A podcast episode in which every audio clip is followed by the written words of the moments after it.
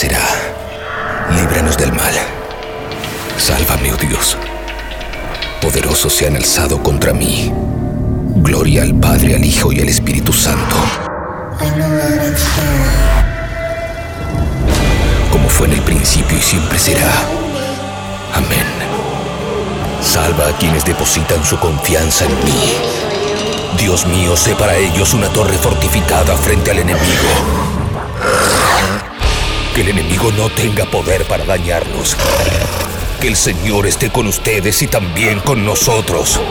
Oremos, oh Dios sagrado, Padre Todopoderoso, eterno Padre de nuestro Señor Jesucristo. Él quien envió a su único Hijo para aplastar al mentiroso. Pediré tu ayuda para alejarnos de su ruina y de las garras del demonio. Infunde terror a la bestia.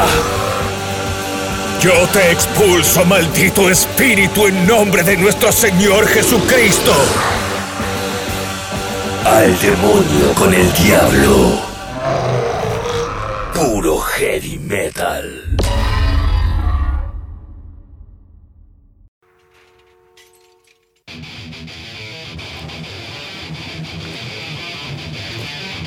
Y con este riff arrancamos un nuevo Al Demonio con el Diablo. Como cada domingo 22 horas estrenamos un programa desde la plataforma de esta taberna en la que estoy grabando, tabernaodinlive.com.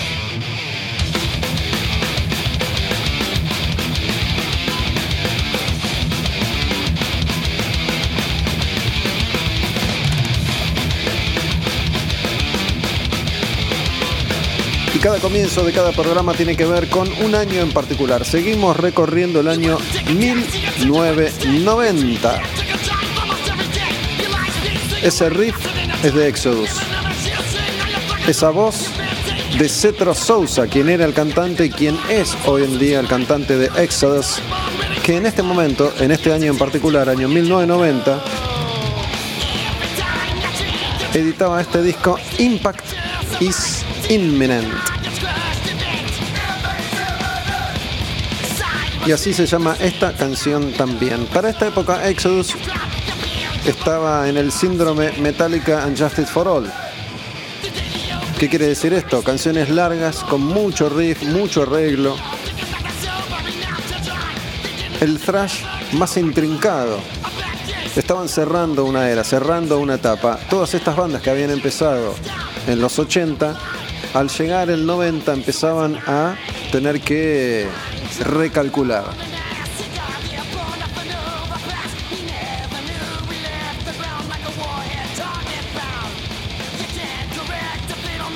Exodus es, una, Exodus es una banda que ha pasado la historia por varias razones. Es la banda de la que sale Kirk Hammett, guitarrista de Metallica. Ahí empieza su historia y recién después se une a Metallica. Es la banda en la que toca y lidera Gary Holt, que tocó además en los últimos años de Slayer.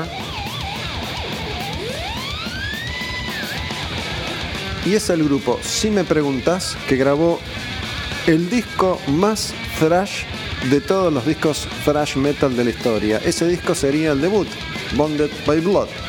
Pero acá están en otra etapa, están en el año 1990 y Exodus Igual que la mayoría de los grupos que habían arrancado con esa generación de jóvenes que querían llevarse al mundo por delante y además llevar eso que Iron Maiden y Judas Priest habían inventado mucho más allá, siendo más rápidos, más furiosos, más eh, extremos. A esta altura habían ya demostrado todo lo que podían demostrar y algunas veces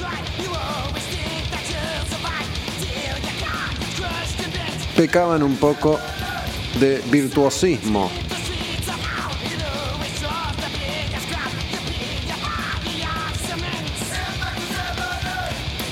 Así se llama esta canción, Impact is Inminente, así se llama este disco que iba a cerrar una era para Exodus, que iba a empezar otra etapa muy distinta ahora que ya estaba corriendo la década del 90. Pero bueno, vamos a escuchar una canción más de ese disco. Esa canción está en Impact y se llama Objection Overruled. Así arranca este otro tema de Exodus. En el comienzo del demonio con el diablo. Recuerden que estrenamos los domingos y también encuentran eh, los contenidos en Spotify. Ahí buscan Taberna Odin Live.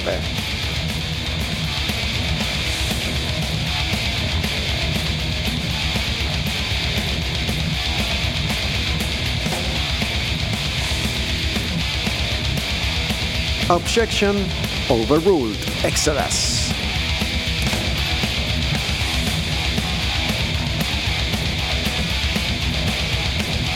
Estamos en este año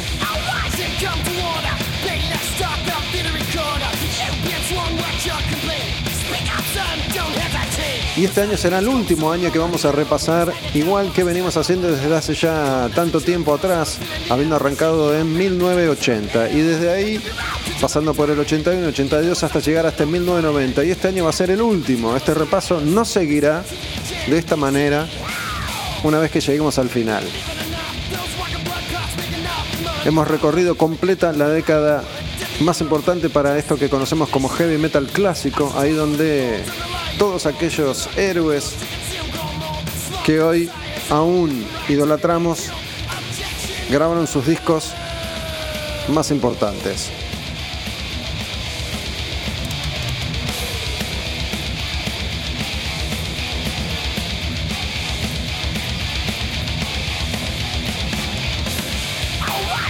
Y un ejercicio que me gusta hacer es pensar qué estaban haciendo otras bandas en el año 1990. Si hablamos de Exodus tenemos que hablar de Metallica. Ya mencioné a Metallica. ¿Qué estaba haciendo Metallica? Metallica estaba componiendo, grabando las canciones de lo que iba a ser al año siguiente el álbum negro.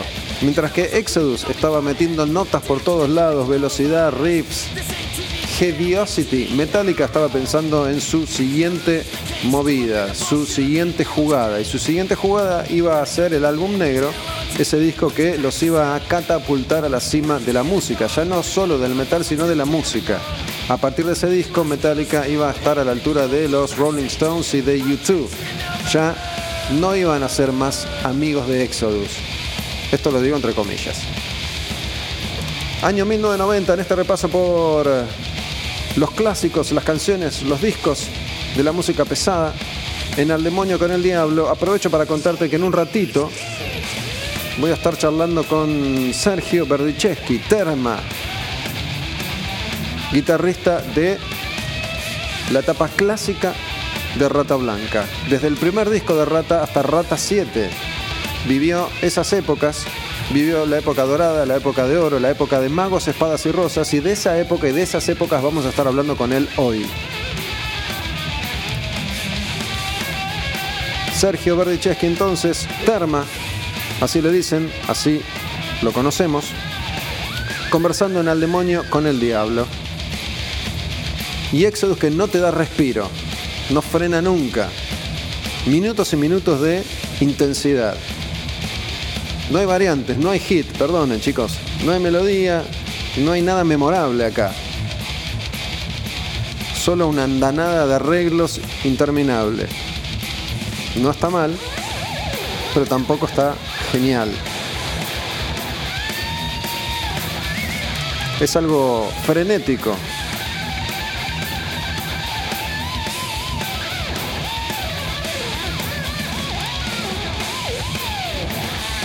Y de Exodus vamos a pasar a la siguiente banda. La siguiente banda no tiene nada que ver con esto, la siguiente banda es muy distinta, es muy diferente y editaba en el año 1990 su primer disco. ¿Cómo se llama esta banda? I Hate God. Suena a odio a Dios. Sin embargo, no es I de yo, es I de ojo. Y se escribe todo junto. I hate God.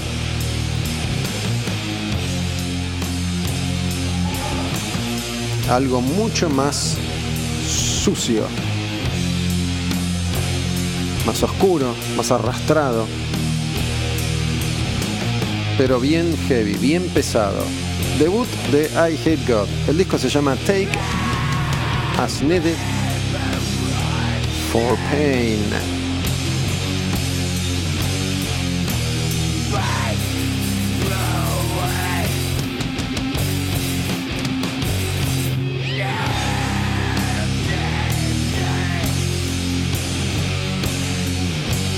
Entre otras cosas, ¿saben por qué esta banda se hizo conocida? Porque en esta banda toca Jimmy Bauer. ¿Quién es Jimmy Bauer? Es un gran amigote de Phil Anselmo de Pantera. I Hate God es de New Orleans, Louisiana. Jimmy Bauer, Phil Anselmo son de Nueva Orleans, de Louisiana. Y de hecho Jimmy Bauer forma parte de Down, una de las tantas bandas de Phil Anselmo.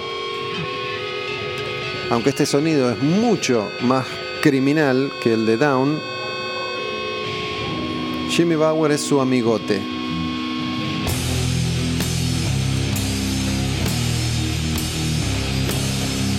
Y recuerdo cuando apareció este disco, estamos hablando del Under, ¿verdad? Pero había causado una sensación, justamente porque tiene este sonido lento, crudo, pesado. Esta canción se llama White Neighbor.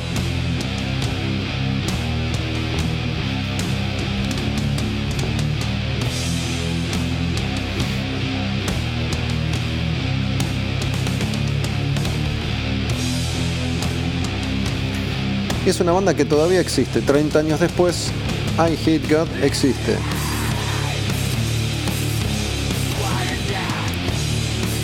Y este grupo estaba emparentado con otros de la zona, como por ejemplo Crowbar, también amigos de Phil Anselmo, también integrantes de Down. Esto de tener bandas más lentas.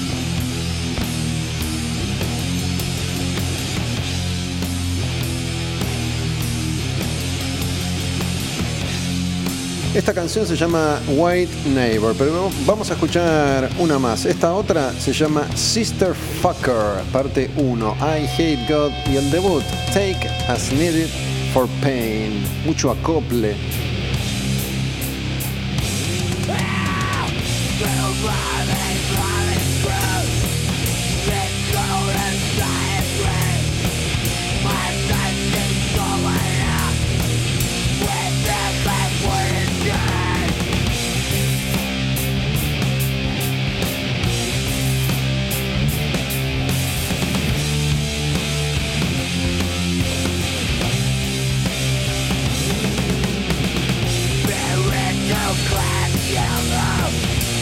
Los cuentos que cuentan aquellos que estuvieron ahí que los shows en vivo de I Hate God en esta época eran inolvidables para poca gente en oscuros sótanos del oscuro under tal vez con algún que otro integrante del ojete tocando esta música, tocando estas canciones, dándolo todo.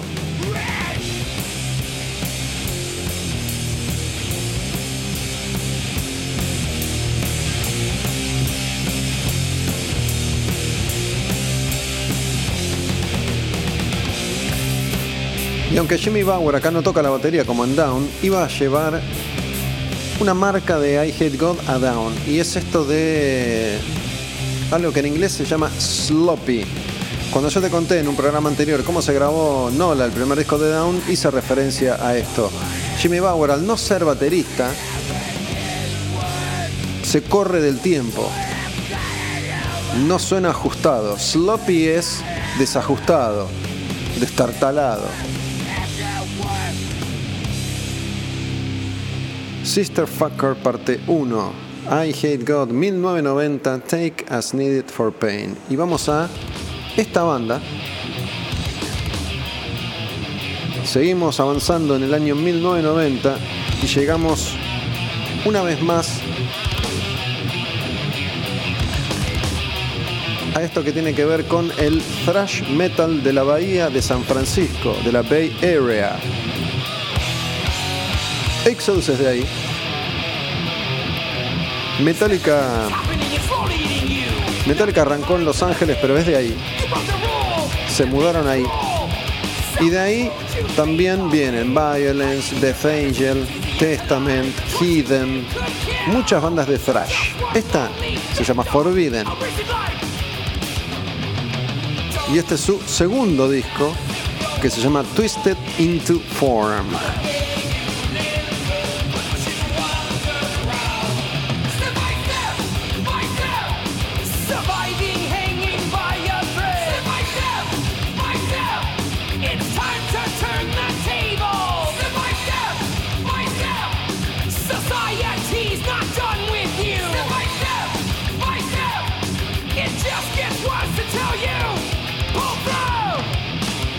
Esta canción se llama Step by Step. Está en el segundo disco de Forbidden y Forbidden, igual que tantas bandas de esa época, venía también por el camino de la demostración, de miren qué bien que toco, miren cuánto podemos tocar. Aprovecho para contarles también que en un programa anterior que está ahí disponible en eh, plataformas digitales, armé un informe en el que partiendo desde Metallica y su evolución, voy contando cómo las otras bandas de thrash metal iban siguiendo sus pasos, iban siguiendo ese camino. Hace un ratito escuchábamos a Exodus con Impact is Imminent y este Twisted into Form de Forbidden que estarían en la era Unjustice for All de Metallica, la era más progresiva, más intrincada, de canciones más largas.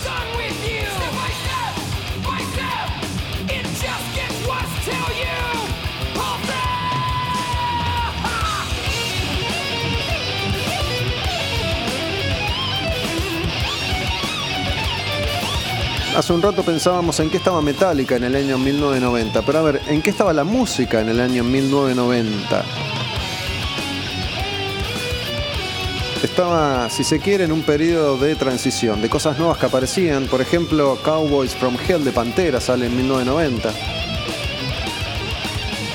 Pero también sale Facelift de Alice in Chains, el debut de Alice in Chains. Y ya para el 91 iban a salir los discos de Nirvana, de Pearl Jam,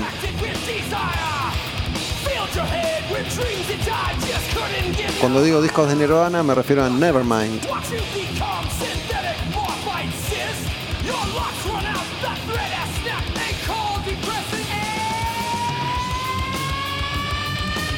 Otra de las canciones de este disco de Forbidden es esta que se llama Twisted into Form, que es la que le da título al disco. Forbidden. ¿Sabía usted que en Forbidden tocó la guitarra Rob Flynn, el de Machine Head.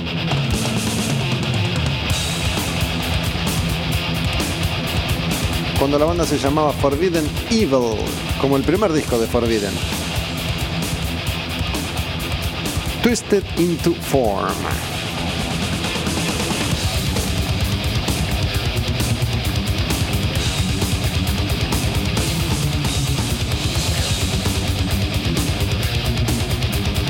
Año 1990, este recorrido al demonio con el diablo.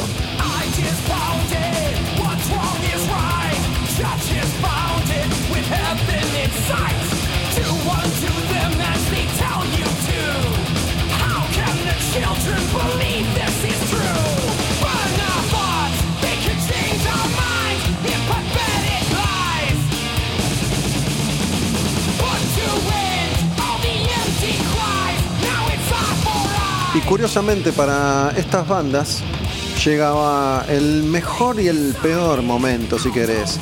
Porque Forbidden con este segundo disco, Twisted into Form, iba a recibir las mejores críticas, los mejores comentarios, iba a ver cómo su grupo crecía, pero les iba a durar muy muy poco, porque ya para el año siguiente la historia iba a cambiar y cuando Forbidden estuviera listo para editar un tercer disco, había mucho mucho menos público interesado en consumir este thrash metal que de pronto había pasado de moda.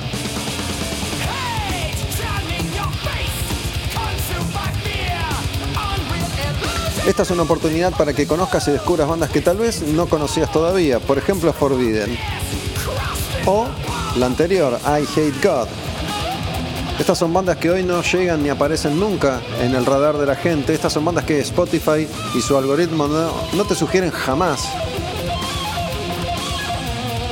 y por eso este espacio lo que hace es, además de presentarte a los grandes, a los triunfadores, también te muestra qué otras bandas, qué otros sonidos, qué otros discos, qué otras canciones existían y existen en determinado momento.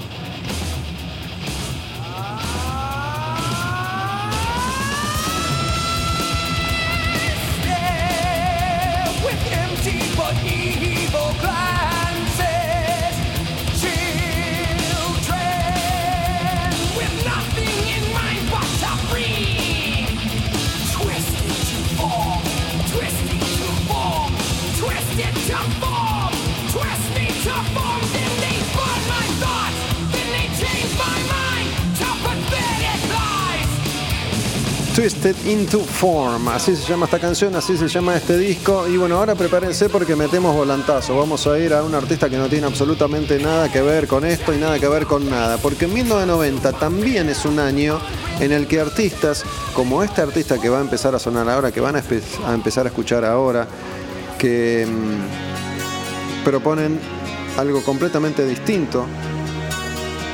En 1990 quedaba todavía un resquicio para grupos como Firehouse. Y este Love of a Lifetime, Amor de mi vida.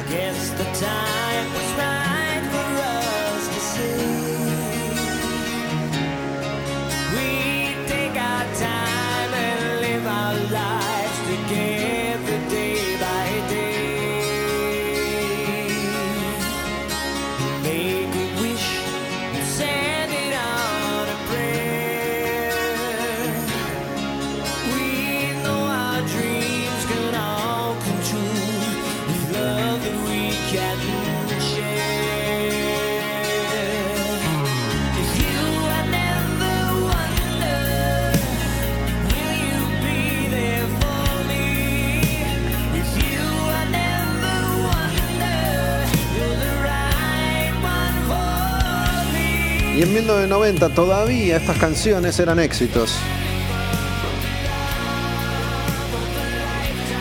Pero ya no volverían a hacerlo. Sin embargo, esto les sirvió lo suficiente como para construir una carrera. En el año 1990, mientras que muchos grupos que habían dominado la escena del hard rock empezaban a diluirse, todavía quedaba algún espacio para este tipo de apariciones, tardías, repentinas, como Firehouse con este, su disco debut.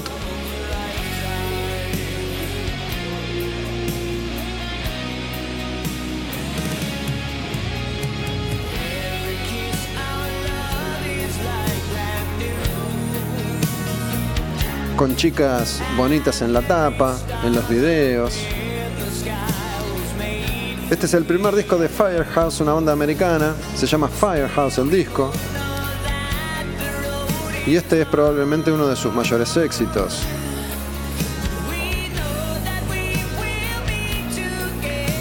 Y todavía quedaban un puñado de grupos que aparecían sobre fines de los 80, principios de los 90 con esta propuesta.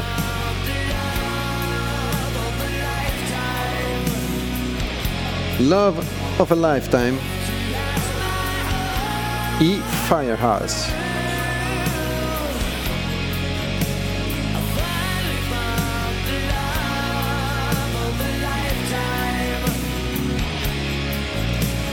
Otra de las canciones de este disco debut de Firehouse es esta que empieza a sonar en El Demonio con el Diablo y se llama Don't Treat Me Bad. No me trates mal.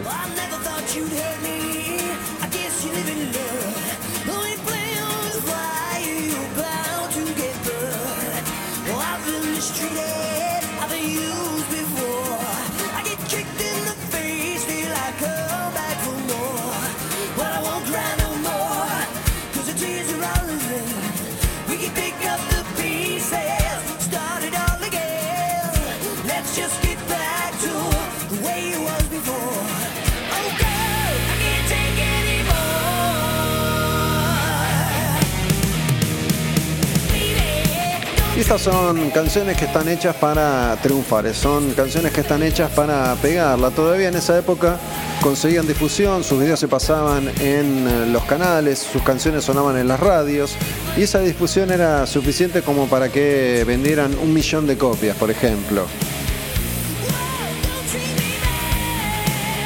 Estas de Firehouse se llaman Don't Treat Me Bad. Estamos recorriendo, repasando los lanzamientos importantes o clave o que vale la pena mencionar del año 1990.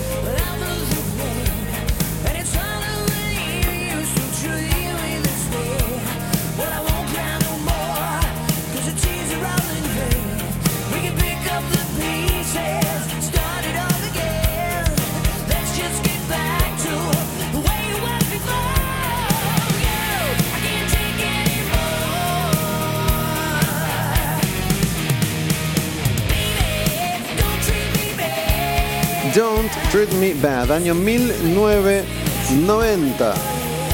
En ese año salió Magos, Espadas y Rosas de Rata Blanca, el disco que iba a catapultar a esa banda a lo más alto del podio de la música argentina. No estamos hablando ya solo de heavy metal, sino que iba a convertir a Rata Blanca en una banda popular. Hoy voy a estar charlando con Terma Verdicheski, el guitarrista, el otro guitarrista de Rata, además de Walter Jardino, que estuvo ahí para contarlo, para vivirlo, para experimentarlo. En un ratito en Al Demonio con el Diablo.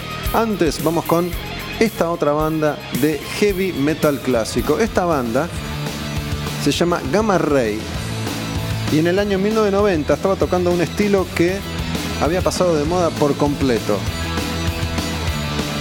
¿Qué banda es Gamma Ray? Es la banda de Kai Hansen. ¿Quién es?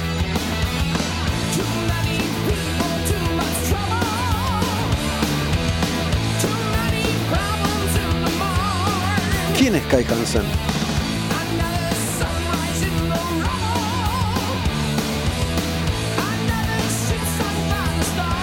Pues si te gusta el heavy metal deberías saberlo.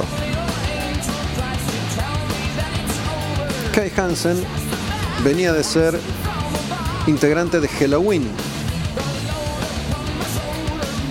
Kai Hansen había tocado la guitarra, de hecho había sido cantante en Halloween y se había ido de la banda desencantado, decepcionado con la realidad de ese grupo que estuvo ahí cerquita de romperla, de consagrarse, de tal vez acariciar parte del éxito que tenían bandas grandes como Iron Maiden. Sin embargo, la pifiaron, se equivocaron, grabaron un disco que no correspondía y esa es otra historia. Kai Hansen se fue y armó Gamma Ray. Y sacó Heading for Tomorrow, que es su primer disco.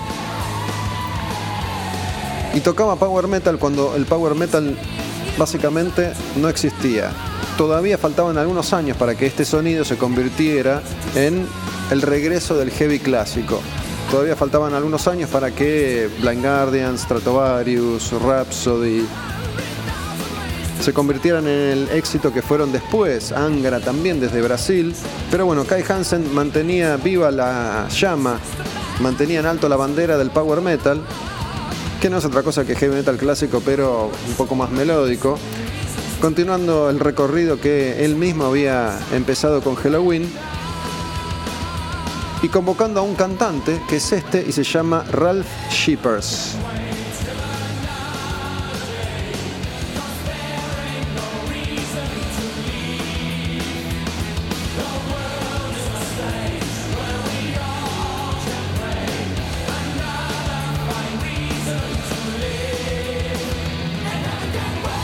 ¿Quién es Ralph Shippers? Si te gusta el heavy metal deberías saberlo. Ralph Shippers estuvo un par de años en Gamma Ray, después se fue y armó su propia banda, banda que sigue liderando hasta el día de hoy. Esa banda se llama Primal Fear. Pero bueno, acá estamos en el año 1990 y esto te lo estoy diciendo en 2021. La historia es otra completamente distinta. Imagínate la cantidad de cosas que pasaron en 30 años. De hecho, Kai Hansen ha vuelto a formar parte de una versión extendida y expandida de Halloween.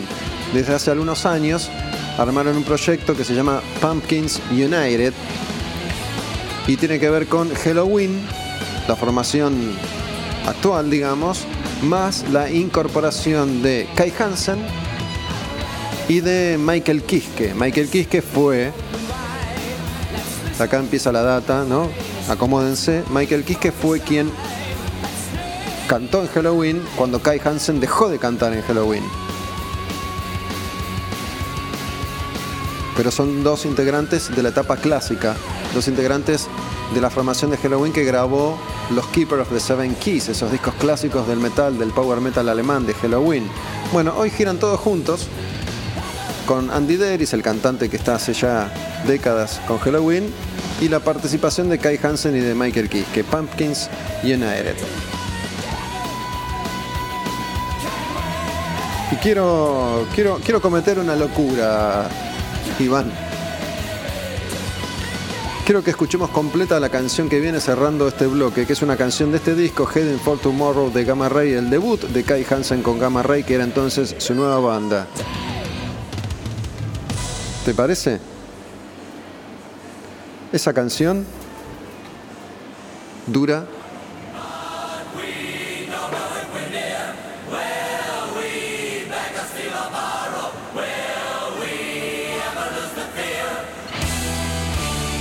...14 minutos... ...en la línea de los Keeper of the Seven Keys... ...y de las canciones largas, largas de Halloween... Ojo que es un temazo, ¿eh? Tiene todo, pasa por todos los climas.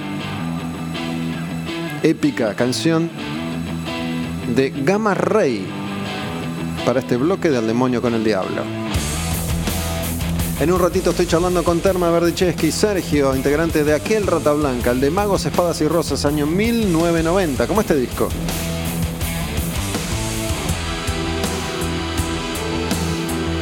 Hoy en día podemos darnos estos gustos y escuchar una canción como esta, completa, con todos sus arreglos y todos sus climas y todo lo que propone Kai.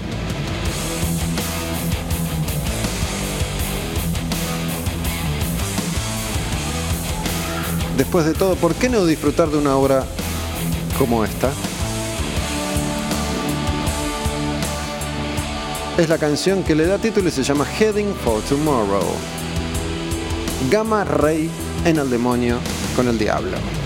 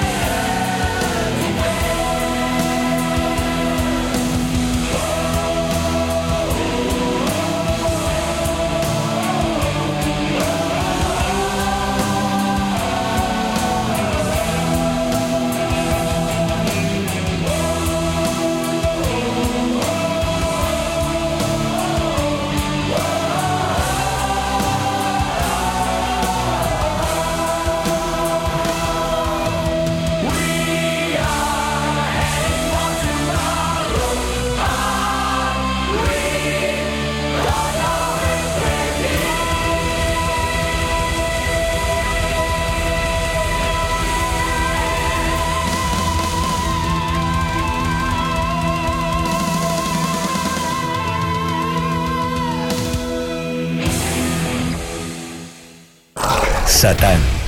Serpiente que tentó a Adán y Eva con el fruto prohibido. Ángel caído que aterroriza al mundo. Antítesis de la verdad. Arderá en el infierno. Al demonio con el diablo. Puro heavy metal.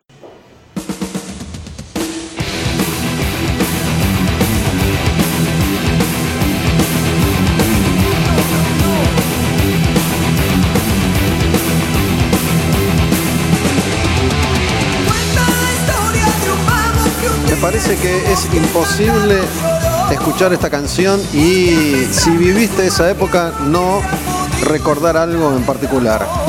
Volvemos a este formato que hacía algunas semanas habíamos abandonado en Al Demonio con el Diablo. Ese formato es el siguiente. Agarramos un disco, un clásico del metal argentino y charlamos en profundidad sobre ese disco en particular. Por si no se dieron cuenta, ese disco hoy es Magos, Espadas y Rosas. Si bien han pasado muchos artistas por esta sección de Al Demonio con el Diablo, de hecho el primer programa que hice lo hice con Gustavo Rowek, pero en ese caso hablando de Luchando por el Metal de B8. Gustavo también grabó este disco de Rata Blanca, el segundo disco de Rata Blanca. Pero hoy el invitado no es Gustavo, sino que es su gran amigo y compañero, casi que es imposible imaginárselos por separado. Está en la taberna, en Odín, donde grabamos al demonio con el diablo, Sergio Terma Verdicheschi. ¿Qué haces, loco? ¿Qué haces, Gustavo? Gracias por invitarme, loco. La verdad que un gustazo, estoy ansioso por esta charla. Escúchame, yo recién decía esto de escuchar la canción y recordar, ¿no? Eh, recién estábamos probando sonido y el disco arranca con La Leyenda, que es uno de los grandes clásicos de Rata Blanca, La Leyenda de la y el Mago. Y vos estabas acá parado, a un metro de donde estoy yo ahora. ¿Pensaste algo? No. Podés, mantener la mente en blanco. Este, la verdad que pensé muchas cosas. Una de las cosas que pensé que el que vivió los 80 y más o menos recuerda algo es como que lo vivió a medias. Esto entró justo terminando los 80, así que eh, bastantes cosas sí recuerdo, pero además, como dijiste vos, eh, esta canción en particular, este disco en general, es como que marcaron un, camino de lo, para mí de lo que es el rock de, habla hispana. O sea, incluyo hasta las bandas españolas, ¿no? Y obviamente todo Latinoamérica. Es un discazo. Me acuerdo cuando Giardino me, me mostró lo que era este tema y yo no podía entenderlo, no podía entender la música, porque mirá que ya habíamos grabado otro disco anteriormente que tenía temas como Rompe el hechizo, que son como oberturas clásicas, ¿no? Este, y, y sí, por un lado te dije que no pensé nada, pero en ese momento no, pero después me viene una catarata de, de todo, ¿no? Bueno, para, para ubicarnos un poco en tiempo y espacio, Rata Blanca empieza en la segunda mitad de los años 80. Graban un primer disco, ese disco tiene a Saul Blanche como cantante, es el primer disco de Rata, el de la tapa con el castillo, y después ya se va Saul, entra Adrián Barilari y empieza la etapa más clásica de Rata, y el primer disco que hacen con Barilari es este, Magos, Espadas y Rosas, año 90, ¿no? 1990. Yo creo que en el 89. Yo te apuesto que es en el 90. Y viste que te dije que viene del arrastre de los 80. Lo que pasa que mm, este disco, muchas de estas canciones ya estaban en el momento que grabamos el primer disco.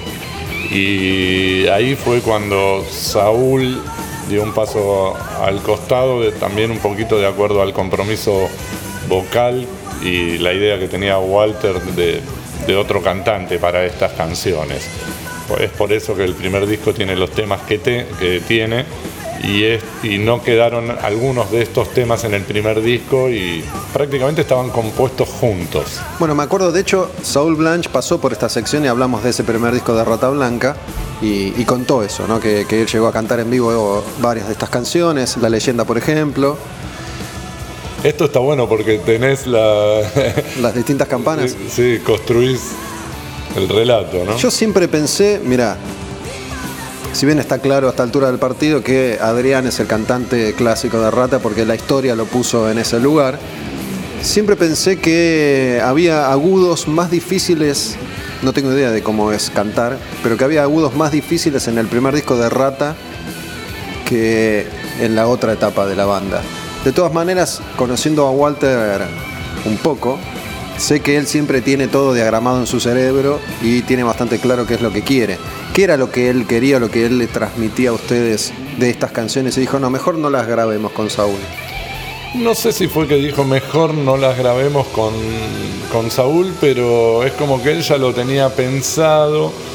Este, el primer disco no tiene teclados, tiene una participación muy pequeña de un tecladista invitado prácticamente como en algún apoyo en, en, algún tema, pero no tiene teclados, entonces se ve que Walter ya tenía la idea de incluir a un tecladista después, inmediatamente después de lo que fue la grabación del, del primer disco, y que imaginaba una voz este, más popera, por decirlo de alguna manera, porque como decís vos, si bien Adrián es el cantante histórico por ahí, por, por los hits y por los éxitos de, de Rata, y, pero es, es creo que lo que fue el, el, el punto ¿no? de estas canciones. Es, estamos escuchando ahora Mujer Amante y es una voz como, no sé, Cristian Castro de Marroquero, por ejemplo, ¿no? esta canción no la grabó Saúl, no llegó a cantarla. No, esta canción no, porque la letra en gran parte es de Adrián. Esta fue la canción con la que Adrián prácticamente entró a la banda. ¿Qué, qué tanto, digo, si bien han, han, corrido ríos de tinta y horas de audio, digo, ¿qué, qué tanto por lo menos en esa etapa, les transmitía Walter y consultaba o les comunicaba decisiones? No, no, eh, Rata fue una banda.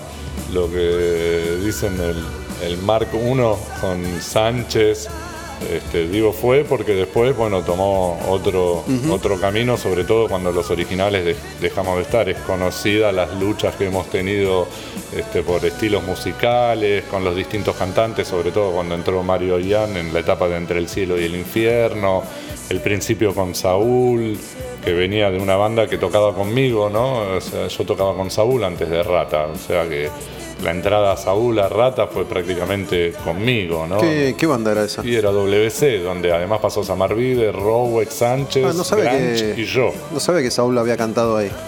Claro, yo tocaba en WC con Saúl y Sánchez. Este, por eso cuando Rowex se junta con, con Giardino y es el embrión de Rata, este, Rowex le dice a Walter, yo voy si va Sergio. Y cuando entré yo, dije, yo sé quién puede tocar el bajo y quién puede cantar, porque venían conmigo. Así que como que, funcionó. Pero en ese momento, este, Rata fue una banda. Eh, compartíamos mucho, apoyábamos las decisiones de, Walter y lo apoyábamos a él a que como esto como que si tenés a Maradona y decís no que sea el capitán no jodamos ¿En qué, ¿En qué momento lo conociste vos? ¿ya lo conocías de punto rojo ponele o, o lo conociste cuando te llaman para rata? no eh, yo es, como una historia eh, cuando B8 se va a Brasil, la famosa partida de B8 a Brasil y cuando Samarvide queda, eh, vuelve con Liorio y Rowe queda allá con Civile, en un momento vuelven juntos como para formar lo que, lo que, lo que después fue Orcas. Sí. Y, mm, cuando vuelve Gustavo y yo tocábamos incluso antes de B8 juntos. Cuando yo lo conocí a Gustavo cuando tocaba en, WC con Samarvide, todavía a B8 yo lo fui a ver con, con Pesadilla Verb y Chofa Moreno. Yo eh, tocaba, iba a la, casa de Chofa a tocar la guitarra con Chofa, que era el guitarrista de B8, original. Es como el, fundador de, B8, incluso antes que Ricardo. Sí, sí, sí. Y yo llegué a ver a esa formación de B8 en vivo y además iba a santos lugares, a la casa del Chofa, a tocar la guitarra con él. Este, pero después lo conocí a Gustavo en la época de WC y justo era cuando se estaba formando el B8 que después grabó y, ya tocábamos, ya tocábamos, íbamos a la escuela. Y salíamos de la escuela y íbamos a tocar a... ¿En el colegio lo conociste? Eh, era la época de la escuela, lo que pasa es que íbamos a escuelas diferentes, pero era la época que íbamos a la escuela. Teníamos 17, 18, estábamos terminando el secundario. Y ya tocábamos con Gustavo, pero después Gustavo entró en B8 y ahí este, como que seguimos tocando juntos, pero la carrera de Gustavo fue por, por B8, que tocaba conmigo y con otros pibes, pero más de gusto, compartíamos música. Y, y después, este, cuando se terminó B8 y, y Kikín, la verdad que lo quiero nombrar a, a Kikín del Castillo, Quique del Castillo, que fue el que presentó a Giardino con Rowek, un personaje que es al que Walter le escribe chico callejero y, y viejo amigo también. Y esas ¿Quién era? cosas. ¿Era un amigo era.? Era un amigo que seguía a punto rojo y que en una de esas historias callejeras lo conoció a Rowek. Y Rowek, que estaba con Civile y conmigo tratando de armar lo que fue la génesis por ahí, si querés, de Orcas, este, eh, me dijo, me presentaron un violerazo y bueno, y ahí aparece Giardino, de la mano de este Kikín, de Quique del Castillo, que lo presentó a Rowek y a Giardino. Y Giardino tenía como la idea de no formar una banda. Este, tenía la idea de grabar unos temas para irse. Ya en esa época quería viajar eh, y quería irse de la Argentina. Tenía un contacto en un estudio en, Londres este, a través de la gente del estudio de grabación donde se grabó este disco, a través de, de Mario Sanguinet y Tere, que todavía nos vemos con Mario y con Tere, que tenían el estudio Buenos Aires Records, donde se grabaron los dos primeros discos de Rata, pero ahí se grabó el demo que eh, a través de esta gente Walter quería mandar a, Inglaterra. Y cuando se grabó ese demo, Gustavo fue a tocar los cuatro temas que formaron ese demo. eh, fueron eh, El último ataque, Solo para Marte, El chico callejero y Rompe el hechizo, si no me equivoco. Uh, ¿Y esto ah, es antes de que Jardino tocara en B8? ¿O después? esto es después. Después. Claro, porque es- esto es fines del 85, Jardino ya se había ido de, de B8, Gustavo eh, estaba, No estaba en B8 ya. no estaba en B8, Gustavo estaba eh, con Civile tratando de armar lo que de- después fue la banda que Civile siguió, que fue Orcas, ¿no? Este, pero cuando aparece Walter, Gustavo estando con Civile y conmigo tratando de armar algo, va a participar de este demo. Y en ese demo tocó Julie, Ruth, eh, el bajo y cantó Rodolfo Cava. Yo no toqué, pero como soy muy amigo de Gustavo desde la época de la escuela, fui a esa grabación a ver. Julie, Julie Ruth después tocó en Alacrán y con No, Papo. ya tocaba en Alacrán Julie, en esa época ya estaba. Alacrán. Y por eso Julie no que fueron de invitados. Jardino levantó el teléfono y dijo, Julie, venía a grabar un par de temas. Rowell venía a grabar un par de temas. Y Cava, no me acuerdo cómo fue que apareció, eh, también ahí cantó esos temas. Y mm, yo estaba mirando, fui con Gustavo como amigo, ¿viste? éramos dos amigos que estábamos ahí en el estudio. Y mm, cuando terminó la grabación, se miraron y dijeron, fa, ¿cómo suena esto? Un demo. Y entonces Walter dijo, mira, si podemos formar esta banda, yo me quedo, no viajo.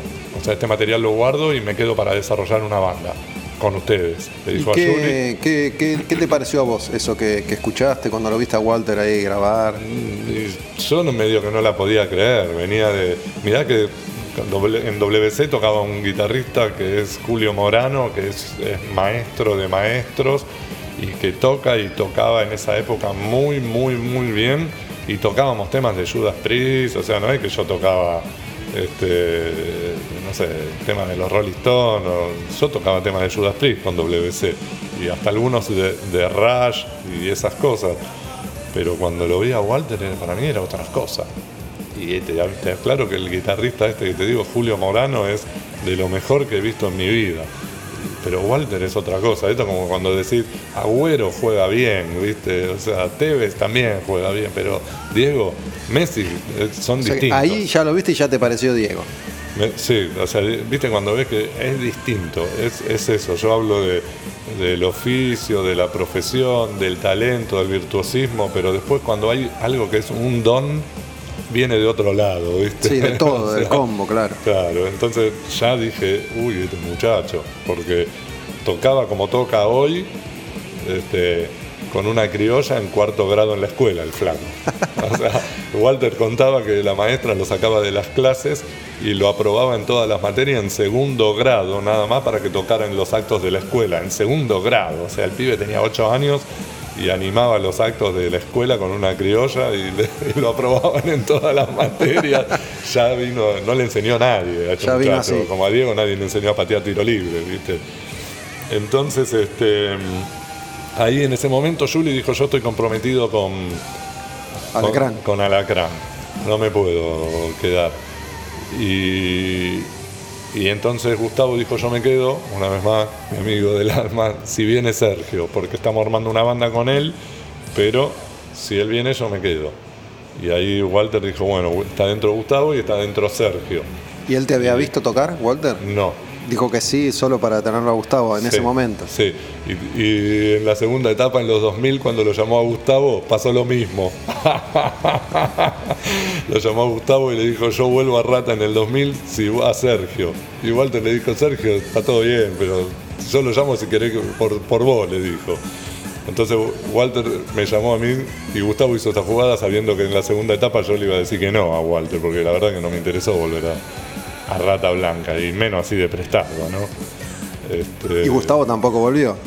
no, pero Gustavo sabía que, que yo no quería.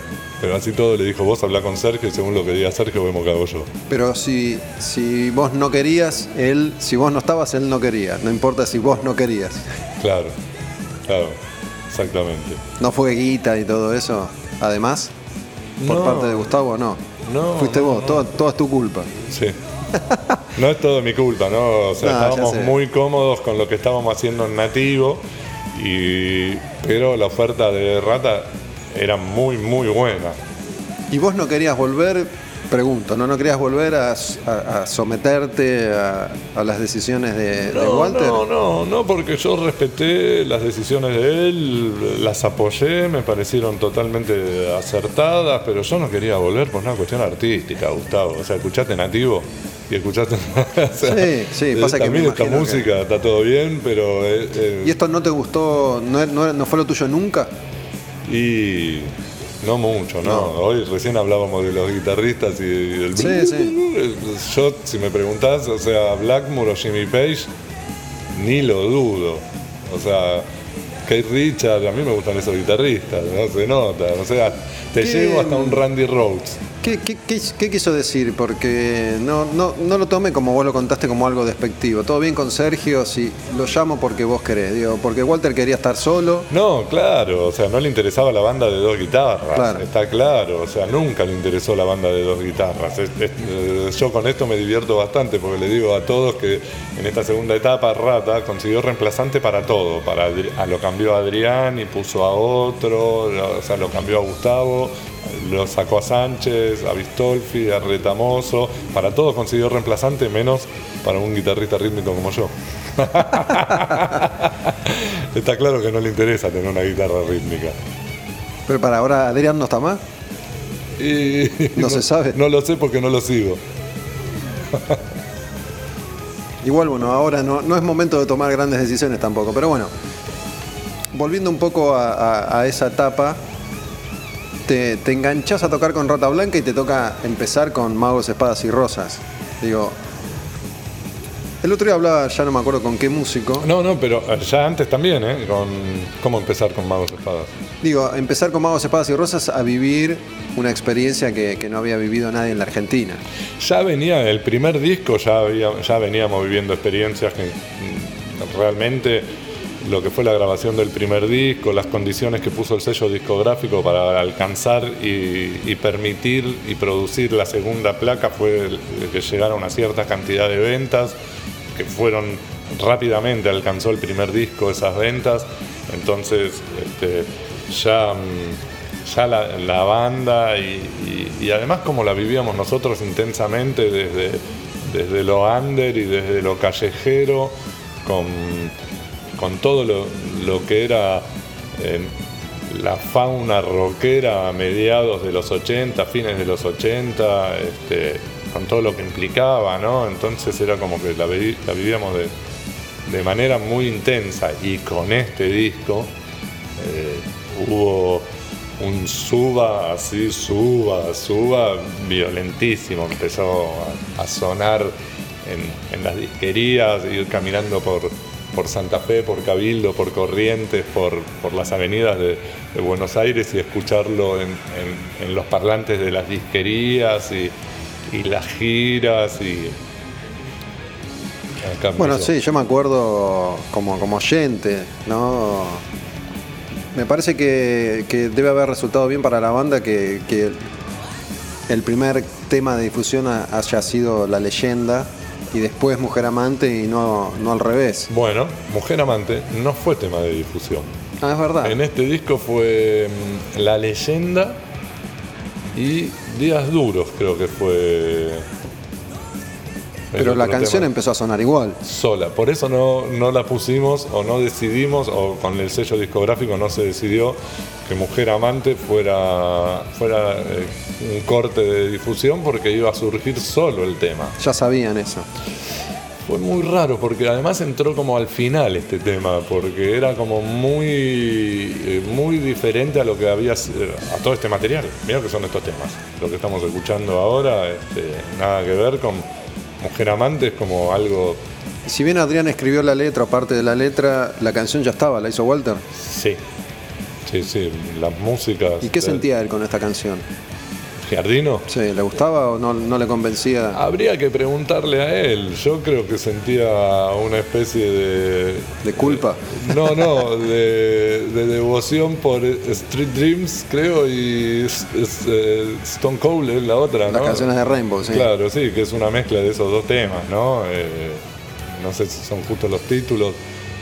Pero... Sí, es la etapa más melódica de Rainbow, que era la banda de Richie Blackmore ¿no? Después de Purple, que, fue como el gran la gran influencia de Walter, Blackmore y, Rainbow. Y además el cantante. Y era Chowlin Turner. Turner, otro cantante para mí es justamente, ¿no? Es más que un cantante de rock, es un cantante de pop. Por lo que contaste, te, imagino más cómodo con el primer disco de Rata que, el segundo, que tiene un poco más de heavy más clásico. Sí, pero es, una cuestión de gusto, sería un, necio no, no, negar de gusto, la calidad artística, compositiva de lo que es este disco, pero justamente por, por un tema de gustos musicales, claro, a mí me gusta Judas Priest, me gusta Pantera, o sea, Rainbow no tanto, no es de mis bandas favoritas, no escucho Rainbow, no escuchaba en esa época tampoco.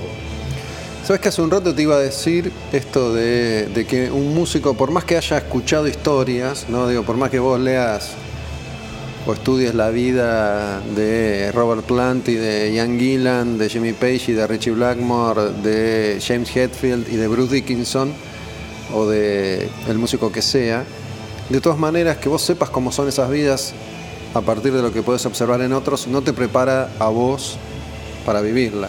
Digo, cuando sucede este subidón que vos decís magos, espadas y rosas?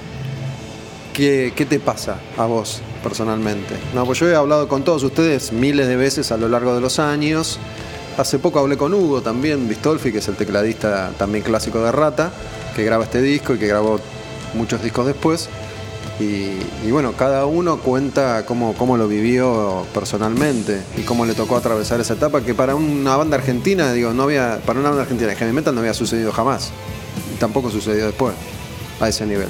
Sí, la verdad que sí. Fue muy loco porque yo lo viví como de manera natural. O sea, no. Siempre.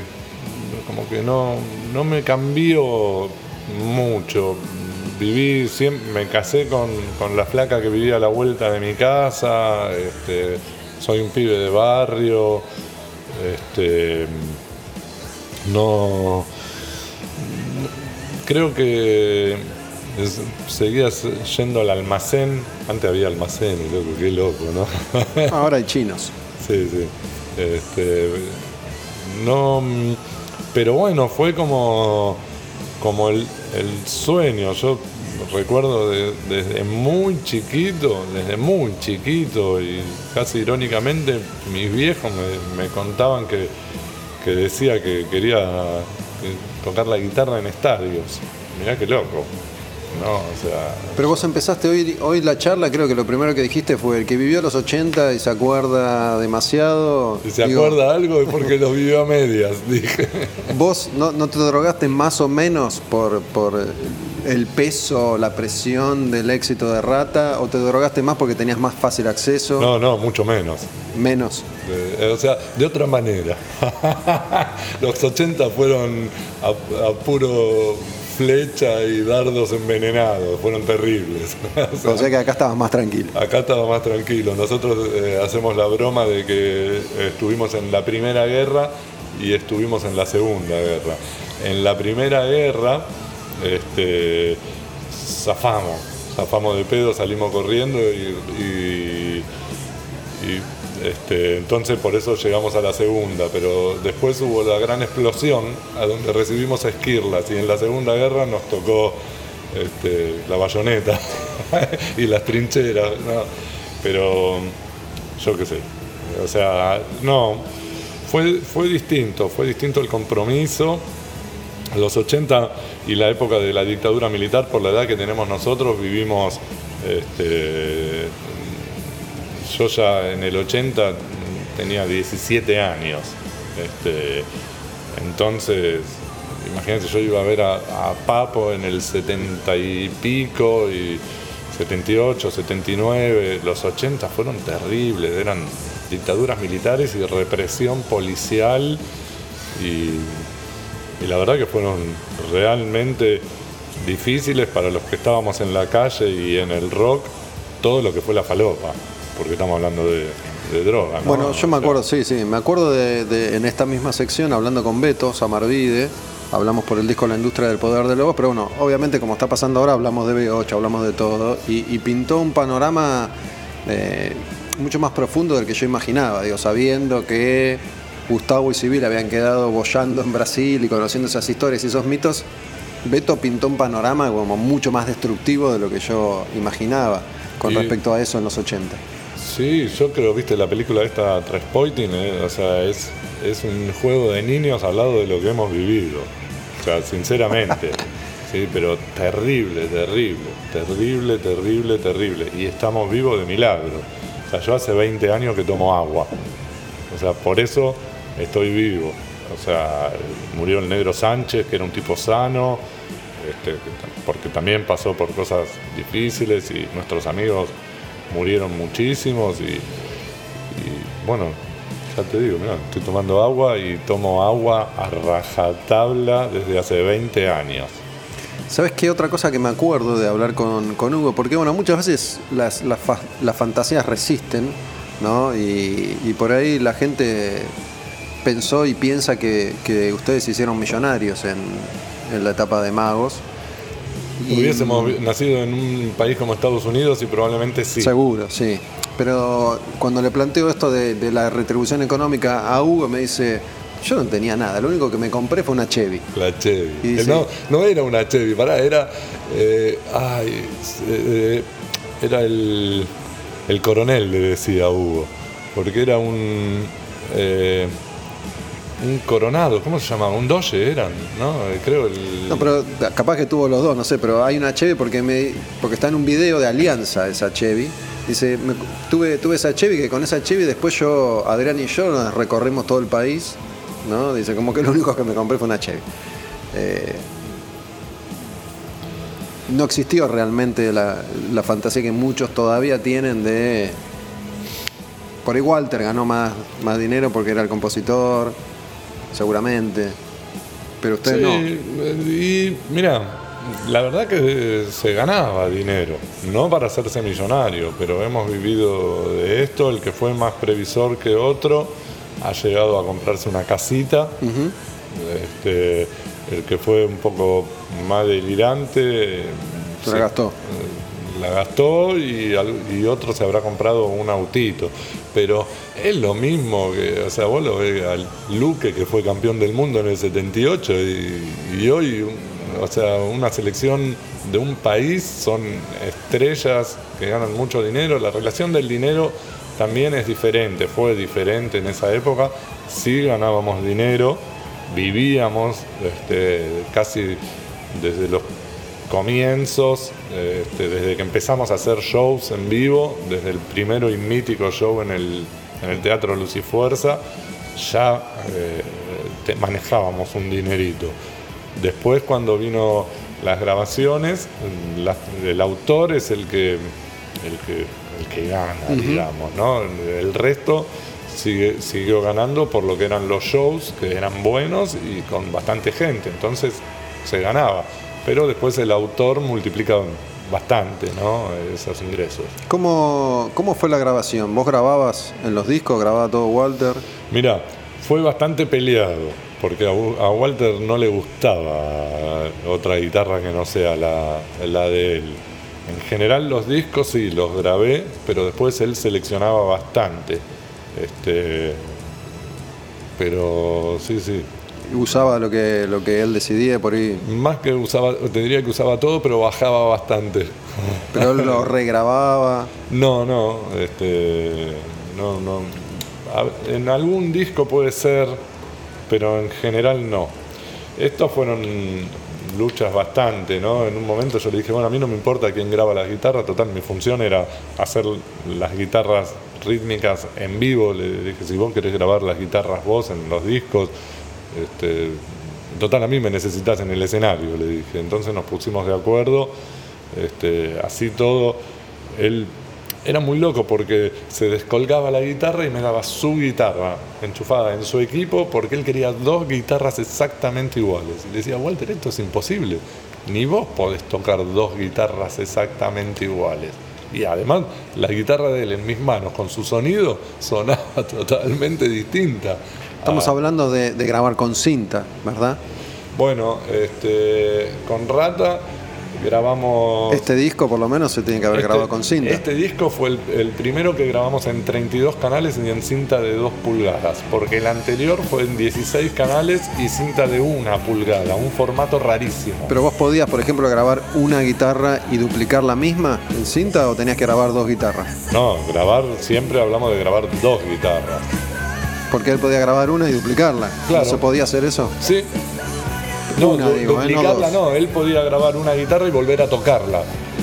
No, está bien, pero hoy vos grabas una guitarra y la multiplicás 200 millones de veces si querés. Ahí no se podía hacer eso todavía con cinta no, o sí. No, no, no, no, había que tocarla. O sea, había que ejecutar el instrumento.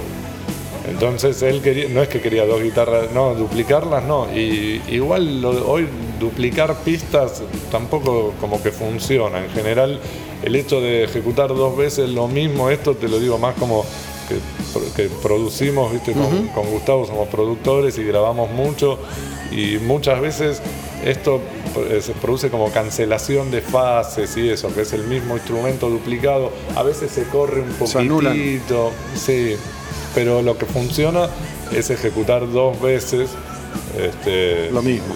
lo mismo. Entonces Walter tocaba y me pasaba su guitarra y me decía, bueno, ahora toca vos cuando escuchábamos, es, re loco porque suena muy, muy distinto. O sea, es como que. ¿A vos te quedaba cómodo la guitarra? No, y además este, él usaba Fender y un sonido muy limpio y a mí me gustaba la Gibson, un sonido más distorsionado. Entonces nunca le gustaban mis guitarras. Este, hay la famosa guitarra que, tiene Walter, es una guitarra que cambiamos por una Gibson que tenía yo, que a Walter no le gustaba, que estaba buenísima esa viola y me decía, vamos a cambiarla por un estrato, pero a mí me gustaba la Gibson. Y son dos tonos muy distintos. De hecho, cuando hubo la reunión este, en el 2013 en el Estadio Malvinas, tuve que trabajar bastante el audio de mi viola para que se pudiera eh, juntar con el audio que tenía él. Por eso digo que Vos tenés un audio de una guitarra que suena clara, gordita y otra recontra distorsionada y no, se junta el audio. Cuando vos hablas de la guitarra de él, ¿es, ¿es una guitarra? ¿Es la misma? ¿Él siempre usa la misma guitarra o el mismo modelo? Porque entiendo que él las tunea, las, las lima, las lija. Sí, pero el audio que tiene es, el característico del modelo Fender Stratocaster con pastillas de, bobina simple, ¿no? Pero si son tres Fender iguales, suena más o menos igual, suena igual. Y digamos que pueden sonar distintas por la característica de la construcción de cada instrumento, pero dentro de lo mismo, ¿no? Y esto, bueno, entiendo que por ahí antes eras más pendejo o no, no sé, y, te podía doler. O entendías un poco la, la decisión artística de él. ¿Te parecía injusto o en el fondo Mira, tuve una confrontación muy fuerte con él por este tema en el primer disco. Y ahí ya quedó todo claro. o sea, porque hablamos, yo ya sabía lo que pensaba él, él sabía lo que pensaba yo, y nos pusimos de acuerdo. Fue retirante el acuerdo, pero nos pusimos de acuerdo. Yo te, pregunto y así todo convivimos seis discos más. Claro, te pregunto esto porque lo veo de afuera y de nuevo, habiéndolos entrevistado tantas veces, los conozco hace 25 años a, todos ustedes. Entiendo la, posición de cada uno y entiendo más o menos la posición en cada momento de la vida de, cada uno. Muy claro, además. Yo entiendo que Walter es quien es. Vos mismo dijiste, este pibe, apenas lo viste, dijiste, este pibe es Maradona, este pibe es un distinto. Y en segundo grado le, le pagaba la maestra. No, pero además te digo más. Yo al lado de Walter hice jardín, primaria, secundaria, este, universidad y posgrado, al lado de él. Aprendí y lo pongo, o sea, está a la altura de, los tipos que son distintos. O sea, eso yo lo entendí, lo entiendo, lo aproveché, lo, lo aprecié tocando y compartiendo con él. No me gusta este, cómo produce pero no puedo decir nada porque... ¿Te refieres a las formas? ¿A qué te refieres? ¿O al, sonido, a lo técnico o, al trato personal? No, no, o sea, entiendo que es muy buen músico y es buen compositor porque sus temas tienen éxito, no porque. y además están muy bien compuestos, ¿no? O sea, son, es muy buena música, pero este, es tan celoso de todo, ¿entendés? Que no, no podés, loco, si jugás de 10, no podés ir a atajar los penales también, ¿entendés? Quedate en el puesto del 10, loco, no, no bajes, ¿entendés? Déjame atajar este penal a mí, ¿entendés? O sea, si tenés un sonidista como Adrián Taberna, grabando sentado frente a los controles, no quieras mezclar y masterizar un disco vos, loco. ¿Entendés? Porque pasan esas cosas a mí los discos de rata, salvo alguno que otro o sea, digo, salvo, si me preguntás, este, el libro oculto, que es un disco que tiene un audio que realmente me parece que está bueno. Este, el resto de los discos, por ahí Rata 7 un poquito, trabajó bastante Roweck también en la producción de ese disco. Pero después, eh, por ejemplo, en la grabación de este disco, yo cuando vi que el primer disco no tenía teclados y que después Walter se entusiasmó con los teclados y empezó a poner teclado y con la llegada de Hugo los teclados crecían, crecían, crecían.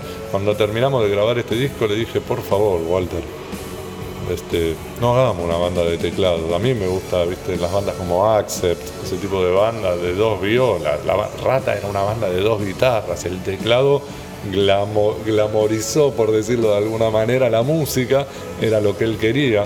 Y después en el tercer disco, en El Guerrero del Arco Iris, que de, composición son temas más rockeros, este, le volví a decir lo mismo. Se fue a mezclarlo con Adrián Taberna a, Estados Unidos ese disco. Y Adrián había hecho una premezcla en los estudios Panda, este, así para que mientras ellos iban a mezclar y a masterizar allá, nosotros tengamos para escuchar. Y cuando volvieron, sonaba mucho mejor el cassette que teníamos, que sacamos de Panda, que Taberna acomodó la mesa así nomás, que lo que fue, se peleó Taberna, viste como, como es Adrián. Le dijo, loco, si, si esto, si, ¿para qué me trajiste si, vas si no, no puedo trabajar yo acá? Bueno, eso es eh, otra cosa que me parece que está clara, ¿no? Digo, las cosas, si está Walter, se van a hacer como quiere Walter. No te queda otra que. Imagínate cómo, fue el reencuentro en el 2013. Creo que hasta por contrato este, Walter había puesto que, que él decidía todo. como si no lo supiéramos. es que, ojo, digo, visto desde afuera, ¿no? Donde mis emociones no están involucradas, hasta, hasta me parece más honesto de su parte decirlo así. Mirá, loco, vamos, vamos, a firmar un contrato porque esto es así y va a ser así. Entonces, en vez de pelearnos. Esto no es algo que, lo critico. te digo, este, ya, ya sabemos que, es así. Yo en ese momento vine y le dije: Yo acá, vos decime, yo hago lo que vos digas. Yo vine para eso. pero además, Walter ya me lo dijo cuando me conoció y me enseñó estos temas que estamos escuchando me dijo, quiero que me entiendas una cosa, yo toco con la púa para arriba y vos tocas la púa para arriba, yo toco con la púa para abajo y vos tocas con la púa para abajo. O sea, para que te des una idea, o sea, no, había duda de eso y además sabíamos tanto la capacidad del flaco que nosotros apoyábamos, decíamos, no te, no te hagas problema, nosotros vamos a ver cómo hacemos para generar dinero, para para que vos puedas quedarte en tu casa componiendo y decirnos qué tenemos que tocar, más o menos, ¿entendés? Hubo, hubo una etapa por ahí inicial más de admiración, tal vez, y después ya te empezás a cansar de, la tirantez de, la relación. Yo lo, admiro mucho. Este, pero no pero comparto muy pocas cosas con él por eso no tengo no comparto la banda o sea que fue lo que nos separó con Gustavo tenemos cosas distintas, ¿viste? Que decimos que de 100 puntos, en 98 somos opuestos. Pero en los dos que nos unen, este, que en los dos que pensamos igual nos unen desde hace 40 años. Con Walter podría decir al revés, O sea, coincido en 98, pero los dos que no coincido hacen que sea imposible que hagamos cosas juntos. Mira, ¿sabes qué? yo siempre digo algo, va, siempre no, hace un par de años dije, para, este tipo que eh, es tan, no sé si es un tipo jodido, digo, que es tan como vos lo estás describiendo y como lo describen todos los que trabajaron con él. Todos dicen, ninguno lo discute artísticamente, ninguno discute su talento, discuten su intensidad y esto de querer patear el penal, atajarlo, dirigir, ser el referee y ser el suplente. Eh, una vez yo dije, para, ¿cómo tiene la misma mujer hace 53 años? ¿Quién? Walter. No, no tiene. ¿No tiene? ¿La misma mujer? No. ¿Cuántas mujeres tiene? Digo, la, mamá de sus hijos no es su mujer de siempre. Pero creo que no están más juntos hace ya bastante, ¿eh? ¿Cuánto? No tanto, digo. No sé porque yo a Walter no lo veo, pero la última vez que los vi juntos fue en el 2013, o sea, hace siete años que no están juntos. Pero sí, bien. Pero ¿por qué no? Si le hizo muchas canciones de amor, mira lo que estamos escuchando. Yo creo que Walter tiene algo que yo admiro y respeto muchísimo hasta en el oponente más fuerte, que te va de frente no te oculta nada, te tiene que putear y te putea y en el momento que te tiene que putear, no espera para putearte, ¿entendés? Te putea en este no, Bueno, eso te iba a decir. O sea, para mí eso yo lo respeto, o sea, es un oponente que quisiera tener enfrente así sin problema, porque me gusta, no es, ¿entendés? Pero, o sea, no es un tipo falluto, por ejemplo, es un tipo que si no fuera de trabajo, eh, o sea, es muy divertido, es muy jodón, es el primero en llegar a una fiesta, tiene un humor ácido, pero que, eh, o sea, que compartimos porque también somos todos medio verdugos y no... Y toda esa faceta no, se le conoce públicamente. Este, no, es, es muy divertido, es muy divertido, pero es muy difícil eh, trabajar con él, porque es una especie de O sea... te pega. dice, uno para mí, dos para mí, tres para mí, cuatro para mí, cinco para mí y. Bueno. Pero no, no, yo me divierto con esto, o sea, está claro, esto lo, puedo hablar personalmente con él, no tengo problema, o sea, él sabe cómo yo pienso, el loquito me dice a mí, che, tu amigo el loquito, le dice a Gustavo. este, Pero la verdad que lo respeto, lo respeto, lo veo y para mí es maestro, es re maestro, re contra maestro, no me canso de decir, sigo aprendiendo de él, de todo, de lo bueno y de lo malo, de lo que hay que hacer y lo que no haría. Este, y nada, pero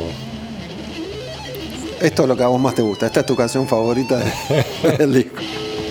Para mí el tema de este disco es la leyenda del ave mago. No jodamos, un temazo. Esta es Preludio Obsesivo, ¿no? Que es un temita instrumental de, de Walter.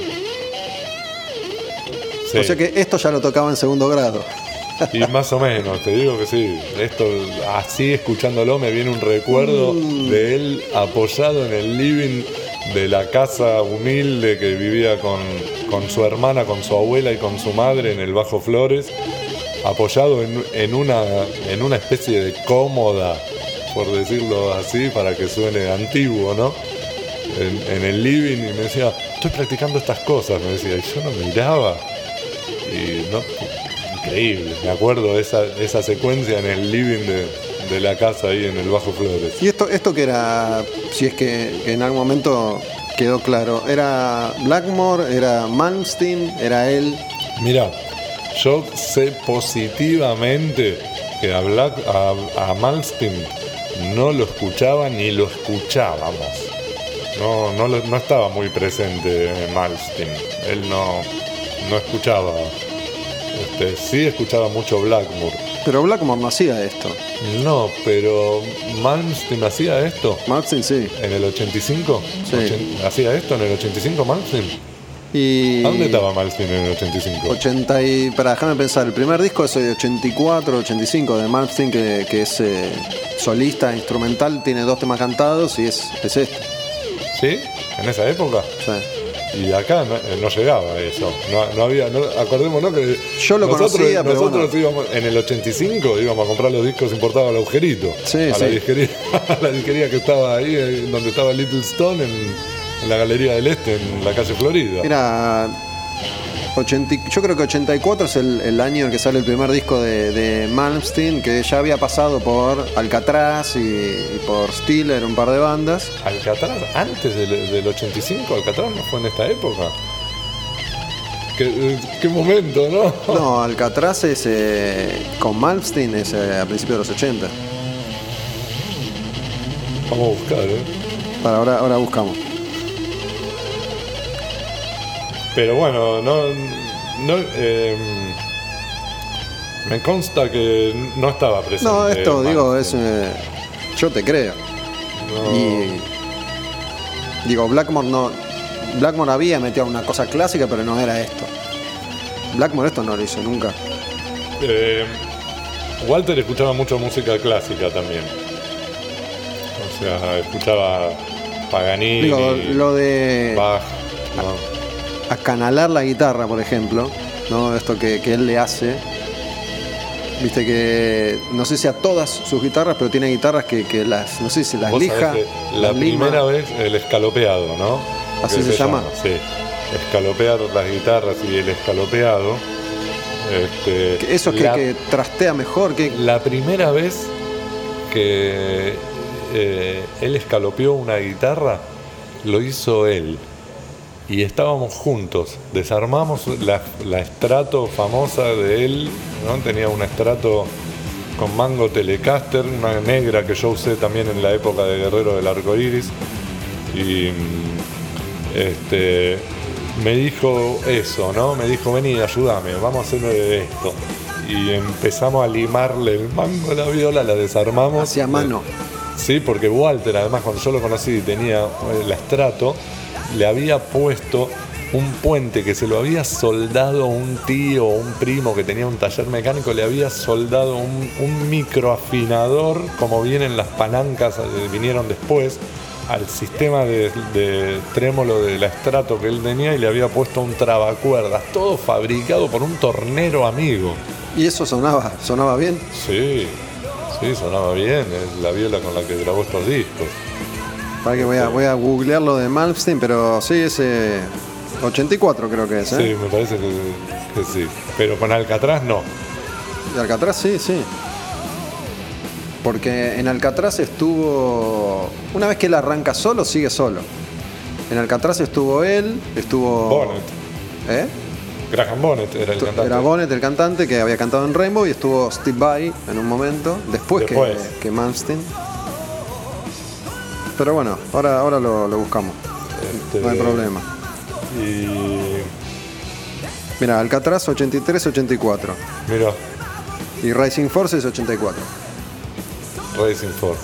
Ese era el disco, digamos, ¿no? Claro, ese es el primero que tiene dos temas cantados, después es todo instrumental. Claro. Los dos primeros son así, ese y Marching Out. Y Mirá. después ya empieza a, a meter más voces.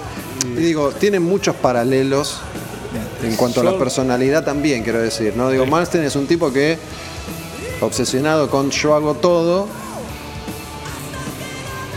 no Sí, todo le sale bien. Sí, sí, sí. Eh, les, les cuesta delegar. Es más, me quedo con Walter antes que el resultado artístico, me quedo con Walter o Sí. Rata antes que Manson, que los discos que hace son la mayoría. eh, y encima está cantando ahora.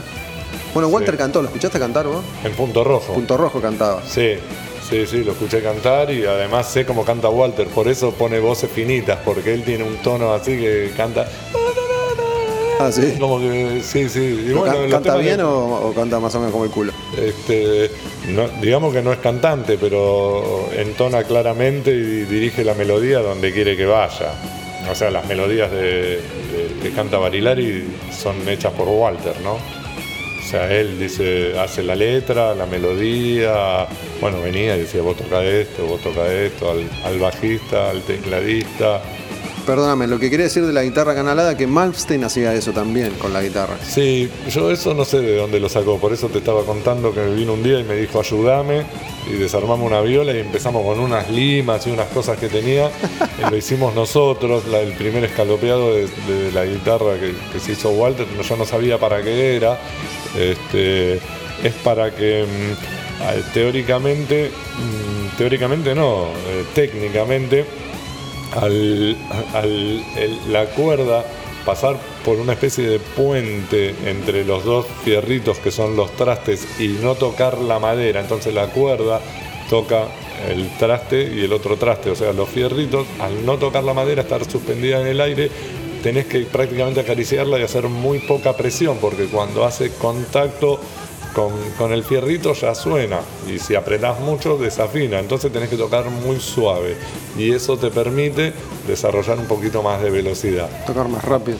La parte técnica sería eso, pero para tocar rápido tenés que tener la habilidad de tocar rápido. Yo agarro, escalopeo mi guitarra y yo tengo otra escuela. A mí me gusta agarrar el mango, hacer fuerza para tocar, tengo cuerdas gruesas, o sea, me gusta que mi mano y mi dedo toquen eh, la, la trastera, o sea, el- Sí. la madera de- del mango, ¿no? Y, y en general uso los fierritos, los trastes bastante bajitos para que la cuerda toque la madera y me gusta eso, ¿no? Es- Claro que Igual a mí, digo, en, en su momento, en esta, en esta época a la que estamos haciendo referencia, en los 80, que es cuando aparece la figura de este guitarrista Malmsteen, el primero en tocar tan rápido, ¿no? y a partir de ahí hay una escuela. Y además así neoclásico, porque no solo la velocidad, sino el estilo medio. Claro, pero digo, clásico. después aparecen otros que tocan rápido, rápido, rápido, rápido.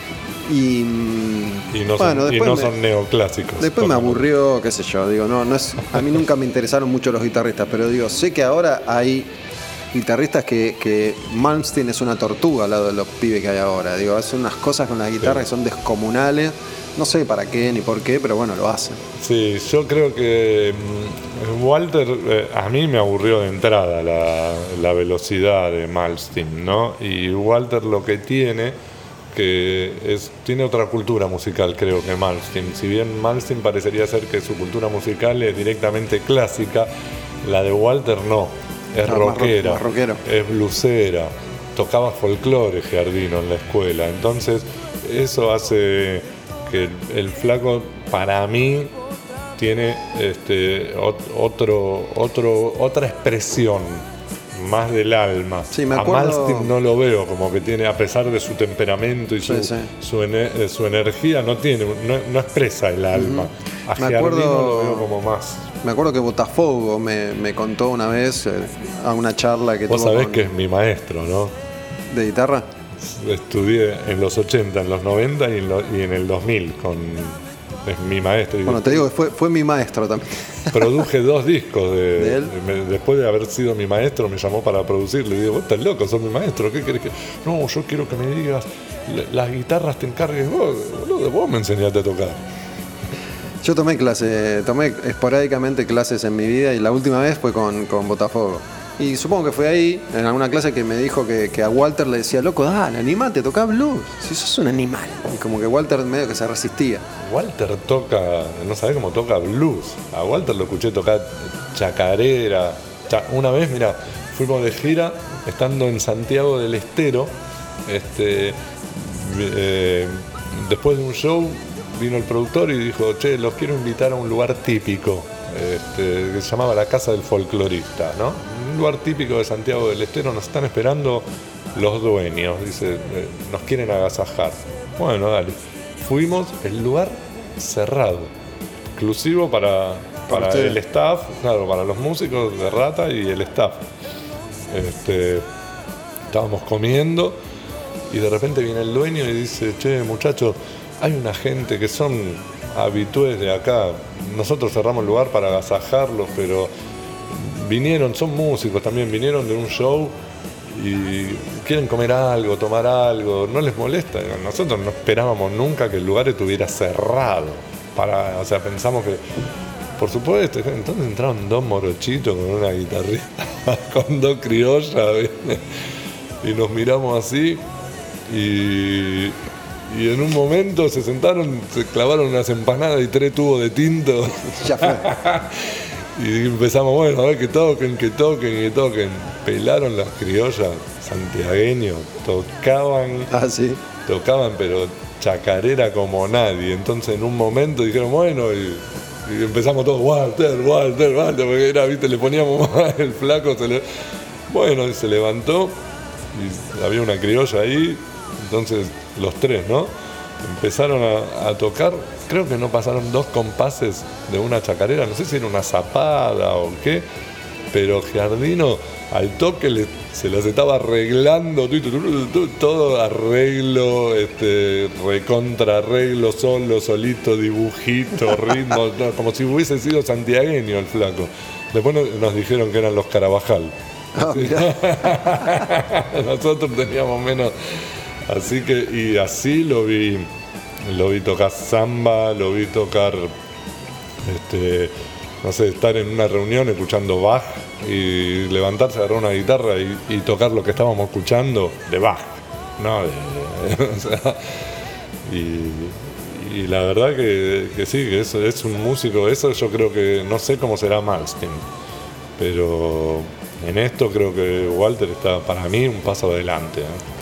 Bueno, antes que nada, un placer hablar con vos, Terma. Hacía bastante que no nos cruzábamos. Muchas gracias por, por acercarte acá a la taberna, Taberna Odín, donde grabo al demonio con el diablo cada semana. Estrenamos los domingos a las 10 de la noche en tabernaodinlive.com y también están en Spotify los contenidos. Buscan ahí en Spotify como Taberna Odin Live.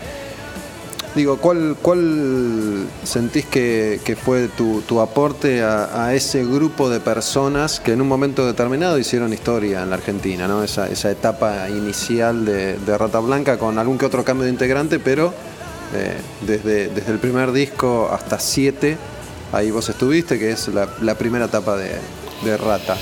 Y es re loco, ¿no? Porque todos nos conocíamos, ¿no? O sea, yo ya había grabado y había tocado con Sánchez, con Blanche, ya lo conocía a Gustavo, este, después a, Hugo no, ¿no? Pero eh, lo, lo que fue Sánchez, Rowek y yo, este, entonces es como que Walter aparece en nuestras vidas, porque nosotros estábamos, creo que de alguna manera lo, lo ayudamos a él a, a concretar lo que él había soñado y fuimos necesarios el uno para el otro.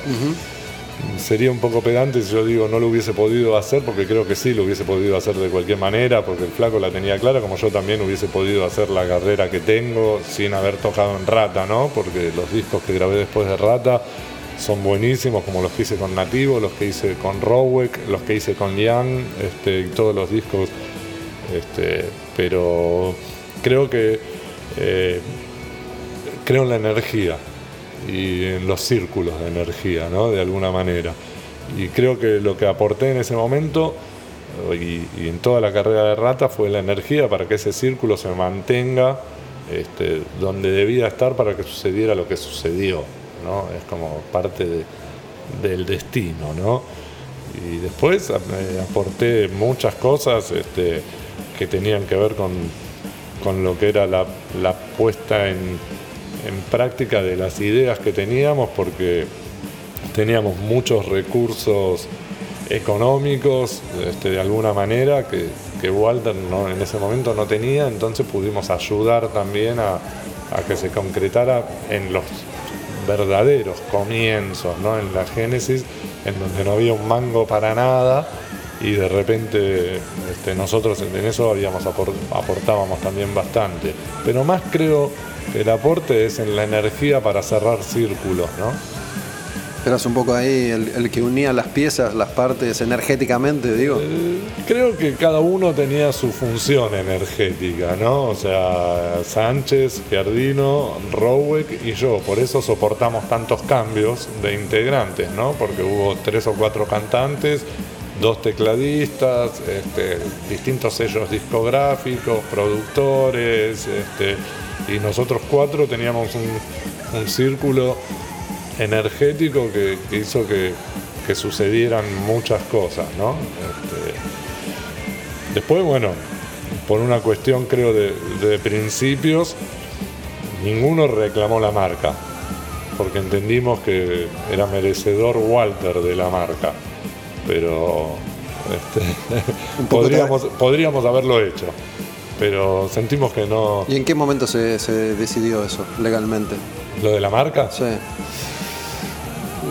medio que se, dio naturalmente, no, no hubo una decisión, pero ante la disolución de, la banda, este,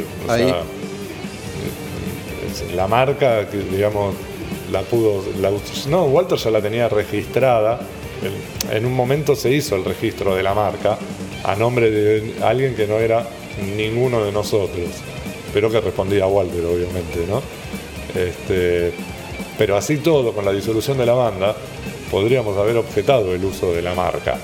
¿no? Aunque fuera, la tuviera otro, yo puedo demostrar que tranquilamente soy este, fundador también ¿no? de los originales desde el comienzo y que la marca surgió estando Sánchez, Rowick, Giardino y yo.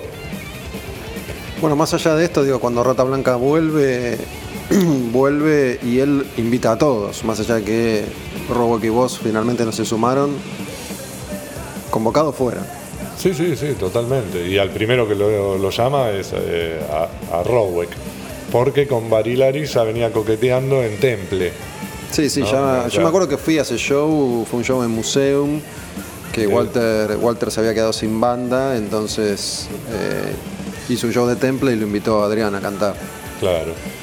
Este, no, me acuerdo dónde fue, pero bueno, yo, yo ya sabía que, que Walter lo venía invitando a Adrián. Adrián, entonces después lo, llamó a Gustavo, ahí hablamos con Sánchez, Gustavo y yo, nos pusimos en una posición firme y dijimos, bueno, loco, sí, vamos a seguir, pero, este, pero ya la oferta era distinta a cómo había empezado la banda, ¿no? Si bien cada uno tenía como acciones de lo que era la empresa, este, cuando Walter hace la oferta, eh, nos invita a ser sus empleados ya directamente, y, pero nosotros teníamos acciones.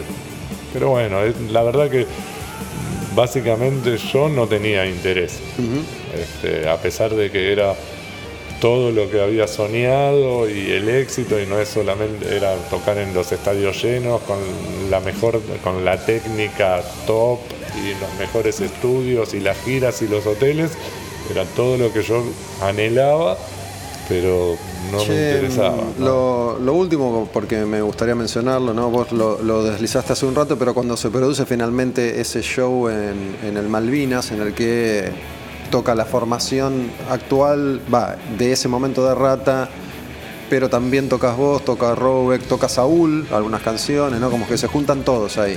¿Eso fue, fue armónico? Se, ¿Se disfrutó?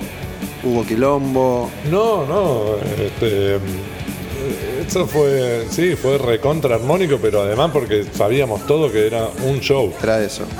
Claro, entonces fuimos a. Yo incluso se lo dije, yo vengo a- O sea, te voy a contar una anécdota. En la prueba de sonido, este. Me, me le- me voy, me, me voy del lado de Walter a, a tocar al lado de él, ¿no? Entonces me marca una línea en el escenario y me dijo en el show podés llegar hasta acá. Y lo miré y le dije, vos estás en pedo, flaco. O sea, yo, es un show. Yo vine acá para estar al lado tuyo, levantando mi guitarra. no, no, me dice, hasta acá. Ni en pedo, le dije, hasta acá. Pero era, era divertido, como Y diciendo. fue ese, ese único show, uno solo, ¿no? Sí, lo que pasa que eh, fue surgiendo medio como de improviso, porque un día tocamos casi sin querer dos temas en Vorterix, que fuimos como invitados. Después se dio lo del lawn tennis, que ya fue un poquito más amplio, y tocamos tres, cuatro temas.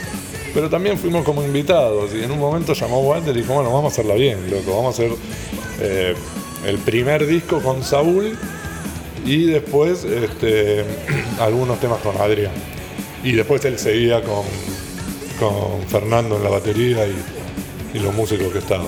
Sí, me acuerdo que yo fui a ese show, de hecho transmitimos ese show. Lo que a mí me parece que, que en ese momento por ahí, ahora pasaron que 10 años ya, ¿no?